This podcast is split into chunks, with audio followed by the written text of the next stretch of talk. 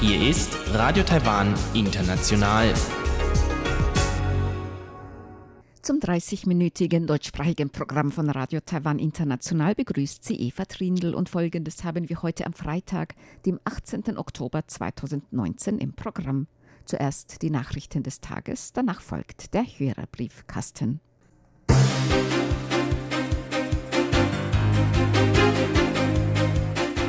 Sie hören die Tagesnachrichten von Radio Taiwan International, die Schlagzeilen.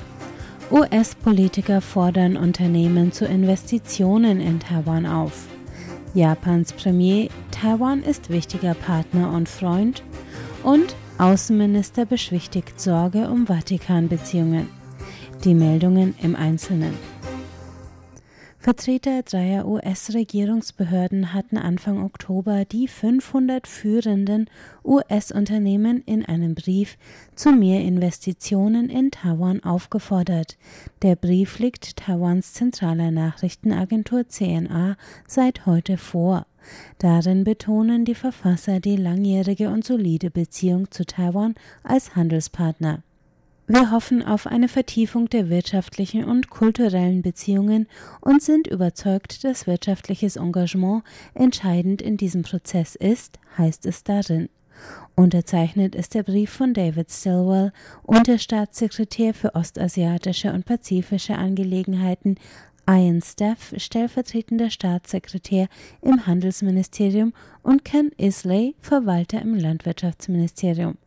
Der Brief kommentiert außerdem die Entscheidung internationaler Konzerne, auf Druckseiten Chinas Taiwan auf ihren Webseiten als Teil Chinas zu bezeichnen. Die US-Regierung schreibt privaten Unternehmen nicht vor, wie sie Taiwan bezeichnen sollen. Wir haben öffentlich unseren Standpunkt betont, dass keine Regierung die Kundeninformation von Unternehmen nach politischen Maßstäben beurteilen sollte, heißt es in dem Brief. Präsidentin Tsai Ing-wen dankte heute den USA für ihre langjährige Unterstützung und lud amerikanische Unternehmen ein, von dem positiven Investitionsumfeld in Taiwan Gebrauch zu machen.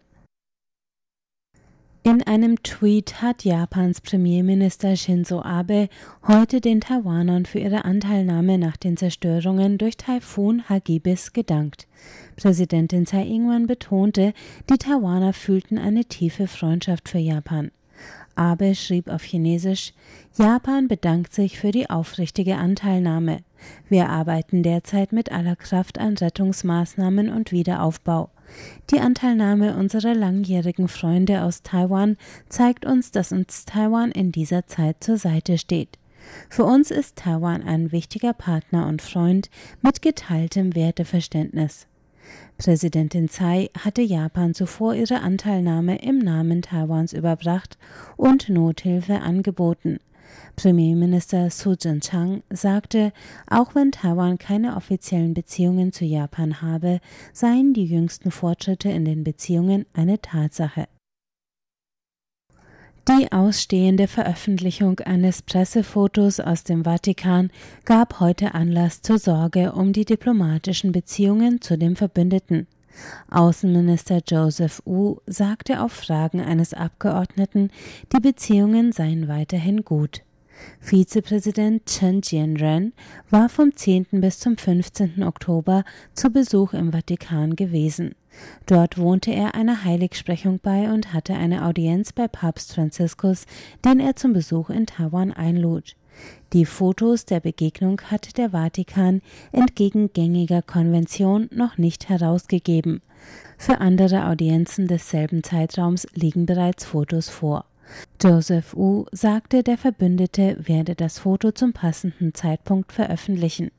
Er sagte, es gibt keine Probleme bei den diplomatischen Beziehungen zum Vatikan. Der Besuch des Vizepräsidenten ist ein sehr gutes Zeichen für die Beziehungen zum Vatikan. Auf einem Symposium zu Taiwan in der Waclaw-Havel-Bibliothek in Prag haben gestern Abend mehrere Vertreter aus Politik und Zivilgesellschaft Chinas Druckausübung gegenüber Taiwan kritisiert. Der Taiwan-freundlich gesonnene Prager Bürgermeister Stenek Krip sagte, er spüre den Druck Chinas nicht so stark, wie manche annehmen würden. Das Vorgehen Pekings sei gleichzeitig zum Lachen und zum Weinen. Die Prager Stadtregierung hatte nach Uneinigkeiten mit Peking über die Ein-China-Politik letzte Woche die Städtepartnerschaft zu Peking suspendiert.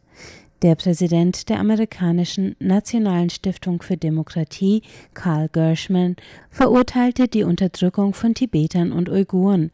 Er sagte, wie schon in Hongkong fördere dies auch in Taiwan den Wunsch der Jugend nach Unabhängigkeit. Ob China zu einem normalen Staat würde, Zitat, sei entscheidend für die Lösung von Taiwans Situation, so Karl Gershman vor vollbesetztem Saal. Vizeaußenminister Xu Zijian stellte dem Publikum Taiwans Gesellschaft und Geschichte vor. Xu sagte, Menschenrechte, Demokratie und Gesetzesherrschaft seien in Taiwan selbstverständlich geworden. Die Sicherung dieser Werte sei wichtiger als die Position zur Ein-China-Politik.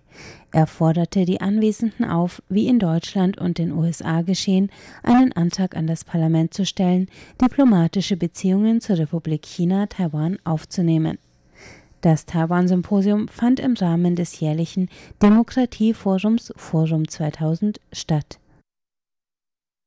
Die Plastikbeauftragte von Greenpeace Taiwan, Zhang Kai-ting, hat heute an Supermarktketten appelliert, den Anfang zu machen und weniger Einwegplastik anzubieten.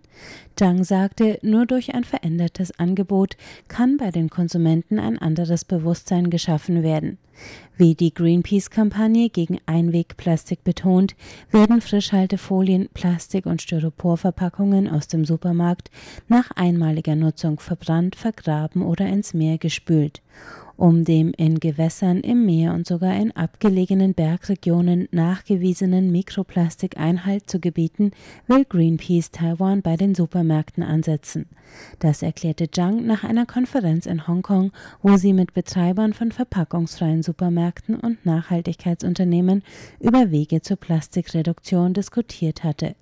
Greenpeace will nach eigenen Angaben neben Taiwan und Hongkong in Zukunft auch in China und Südkorea eine Kampagne gegen Einwegplastik in Supermärkten starten.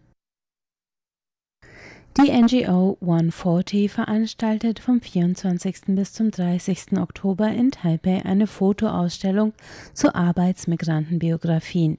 Ihr Gründer Kevin Chen sagte heute, Ziel der Ausstellung sei es, Vorurteile gegen Migranten abzubauen und ihnen selbst eine Stimme zu geben.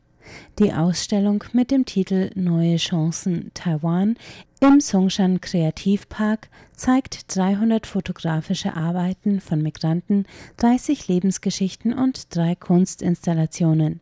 Die Arbeiten sollen das Leben und die Lebenswege von Arbeitsmigranten jenseits von Arbeit und Fremdheit in Taiwan zeigen. 140 hat zudem zwei Künstler eingeladen, die selbst als Arbeitsmigranten nach Taiwan und Hongkong gekommen waren. Die preisgekrönte Fotografin Joan Pabona und der Designer Mark Lester Race werden bei der Ausstellung ihre eigenen Erfahrungen als Künstler und Migranten teilen. In Taiwan leben ca. 700.000 Migranten aus süd- und südostasiatischen Ländern. Kommen wir zur Börse. Der TAIEX schloss heute mit 6 Punkten oder 0,06 Prozent im Minus bei 11.180 Punkten. Das Handelsvolumen betrug 144 Milliarden Taiwan-Dollar oder 4,7 Milliarden US-Dollar. Es folgt das Wetter. Der Freitag war kühl und weitestgehend trocken in Taiwan. Die Temperaturen lagen zwischen 20 und 27 Grad im Norden und Osten und bis zu 32 Grad im Südwesten der Insel. Morgen ähnlich bei Werten von 21 bis 28 Grad, im Süden bis zu 32 Grad. Es bleibt weiterhin trocken, im Norden aber bewölkt, im Süden der Insel ganztägig sonnig. Der Sonntag bringt Regen in Taipei und Geelong in Nord-Taiwan, dort durchgehend kühl bei 23 bis 25 Grad, sonst sonnig bei bis zu 28 Grad, im Süden bis zu 32 Grad.